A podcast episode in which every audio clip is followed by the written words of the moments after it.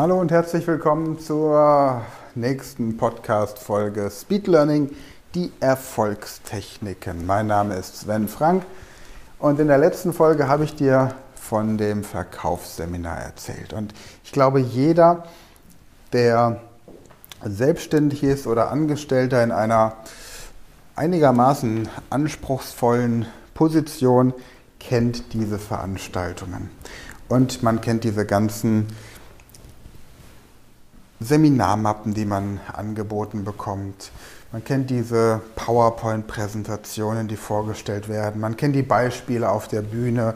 Man kennt diese Chakra-Elemente, die den Menschen helfen sollen, begeistert zu sein. Und vieles von dem, was dort vorne auf der Bühne gemacht wird, hat tatsächlich auch Hand und Fuß. Also es gibt mittlerweile tatsächlich immer mehr von solchen Speakern, wie man diesen neuen Beruf jetzt lernt, wenn jemand kein Coach und kein Trainer mehr sein möchte oder als Coach und Trainer wenig Erfolg hatte, dann wird er eben Speaker und holt sich dann ganz viele Leute in einen großen Saal, motiviert sie und vielen war es in der Vergangenheit egal, was dann am Ende bei rauskommt. Hauptsache, ähm, das Geld, das dadurch eingenommen wurde, stimmt. Mittlerweile gibt es tatsächlich immer mehr Speaker, Trainer, die tatsächlich Wert darauf legen, dass das, was die Leute bei einem Vortrag hören, auch hängen bleibt und im Anschluss etwas bewirkt. Leider ist noch nicht bei jedem angekommen, wie das Gehirn überhaupt lernt dass reines Entertainment oder reine Druckbetankung an, mit Informationen in der Schule schon nicht funktioniert hat mit den bisherigen Methoden, zumindest in den meisten Schulen nicht. Und dass es dann natürlich bei Erwachsenen auch nicht so funktioniert.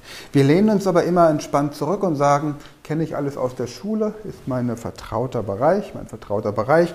Das haben wir schon immer so gemacht, machen wir es jetzt genauso. Jemand, der beispielsweise in einem solchen Vortrag nicht mitschreibt oder bei den Chakra-Übungen nicht mitmacht, wird gleich als nicht motiviert, als nicht ernsthaft interessiert, durch die Gruppe so ein bisschen isoliert. In kleineren Gruppen, in denen man tatsächlich die Menschen auch noch individuell mit Namen kennt, ist es sogar äußerst verpönt, im Rahmen eines Workshops oder Seminars die Augen zu schließen, weil der Dozent oder Trainer sich dann nicht ausreichend wertgeschätzt fühlt. Im Schulunterricht sind kleine Gimmicks, die man in den Fingern hält oder Dufteier und ähnliches oftmals auch verboten bzw. unerwünscht.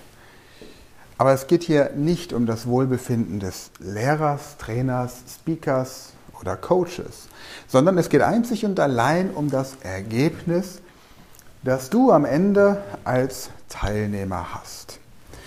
Und wenn du jetzt bei einem Vortrag bist, dann kann es helfen, wenn du das, was du auf der Bühne hörst oder bei diesem Workshop, anstatt auf einem Blatt oder einem iPad oder einem Smartboard oder deinem Telefon abzulegen, es direkt in deinem Gehirn ablegst. Warum sollst du einen Umweg gehen? Warum sollst du erst irgendwas auf ein Blatt schreiben, das du sowieso nie wieder in die Hand nimmst? Wie viele Seminarunterlagen Erfolgstagebücher, Dankbarkeitsbücher, Planungshefte haben wir in unserem Leben schon geschrieben, die wir nie wieder in die Hand genommen haben. Es fängt mit den Schulheften an. Früher waren das sogar Bilderalben, die wir massenweise in unserem Keller archiviert haben. Wir halten den Moment fest auf Papier, mittlerweile sogar digital um in der Zukunft darauf zurückgreifen zu können. Wir tun es aber nicht. Während ich diese Aufnahme hier aufspreche, laufe ich an meinem Bücherregal vorbei und da steht eine Brockhaus-Enzyklopädie mit 24 Bänden, die kein Mensch benutzt. Aber sie sieht einfach schick aus. Es ist ein hübsches Deko. Teil hier in meinem Bücherregal und ich freue mich jedes Mal, wenn ich sie sehe. Und das ist für mich Grund genug, sie vorzuhalten. Nicht, weil ich sie brauche. Ich habe die komplette Brockhaus-Enzyklopädie vor ein paar Jahren mal durchgelesen. Ich weiß, was drin steht. Nicht alles sofort abrufbar, aber ich weiß, dass jede Menge Namen darin aufgelistet sind und Informationen, die man hin und wieder braucht. Nur wie ist das bei so einem Seminar, für das ich vielleicht sogar sehr viel Geld bezahlt habe oder du sehr viel Geld bezahlt hast und von dem du dir erhoffst, dass es dich beruflich, persönlich, vielleicht sogar finanziell weiterbringt. Warum solltest du, um das, was bei diesem Seminar präsentiert wird, zu merken, auf eine Art und Weise merken wollen, die einfach nicht funktioniert? Du kennst diesen Spruch, wenn du etwas tust, das nicht funktioniert, dann wird es nicht besser, indem du es ständig wiederholst. Sondern etwas ständig zu wiederholen, was nicht funktioniert, ist ein Zeichen von Dämlichkeit. Hier auf meinem Schreibtisch steht zum Beispiel eine useless box, eine unnötige Kiste. Da steht drauf, don't touch, das ist Englisch für nicht berühren. Wenn ich den Schalter hochlege, dann geht die Kiste auf und es kommt eine kleine Stoffkatze raus und drückt den Hebel wieder runter. Und es ist völlig egal, wie oft ich das wiederhole. Jedes Mal kommt die kleine Katze raus und schaltet wieder aus. Wenn ich also Leute im Coaching habe, die mir erzählen, dass sie irgendwelche Dinge tun oder nicht tun, dann lasse ich sie öfter mal an dieser Kiste hier das Knöpfchen betätigen. Und es ist faszinierend, wie oft manche Leute dieses Knöpfchen betätigen, bis sie verstehen, dass das Ergebnis immer gleich bleibt. Sie sind fasziniert von den unterschiedlichen Arten, mit denen diese kleine Katze diesen Hebel wieder zurückschiebt. Genauso fasziniert kann ich mit den von den unterschiedlichen Arten sein, wie mein Gehirn Dinge einfach vergisst. Also, für das nächste Seminar, bei dem du tatsächlich den Anspruch hast, irgendetwas davon im Nachhinein zu behalten, bekommst du von mir jetzt mal die drei wichtigsten Tipps. Punkt 1, lass dein Handy zu Hause. Denn die Menschen, mit denen du dich unterhalten möchtest, sind beim Seminar. Wenn du es nicht zu Hause lassen kannst, lass es vielleicht wenigstens im Auto.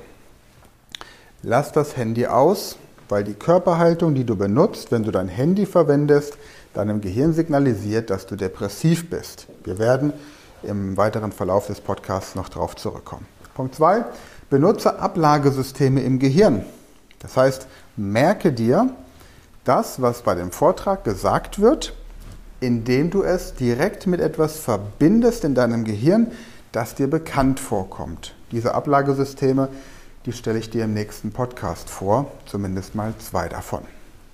Und das Dritte, beschäftige dich mit irgendetwas in deiner Hand. Ich benutze gerne ein Komboloi. Ein Komboloi ist ein griechisches, so eine kleine griechische Perlenkette, die man so als Spielzeug verwendet.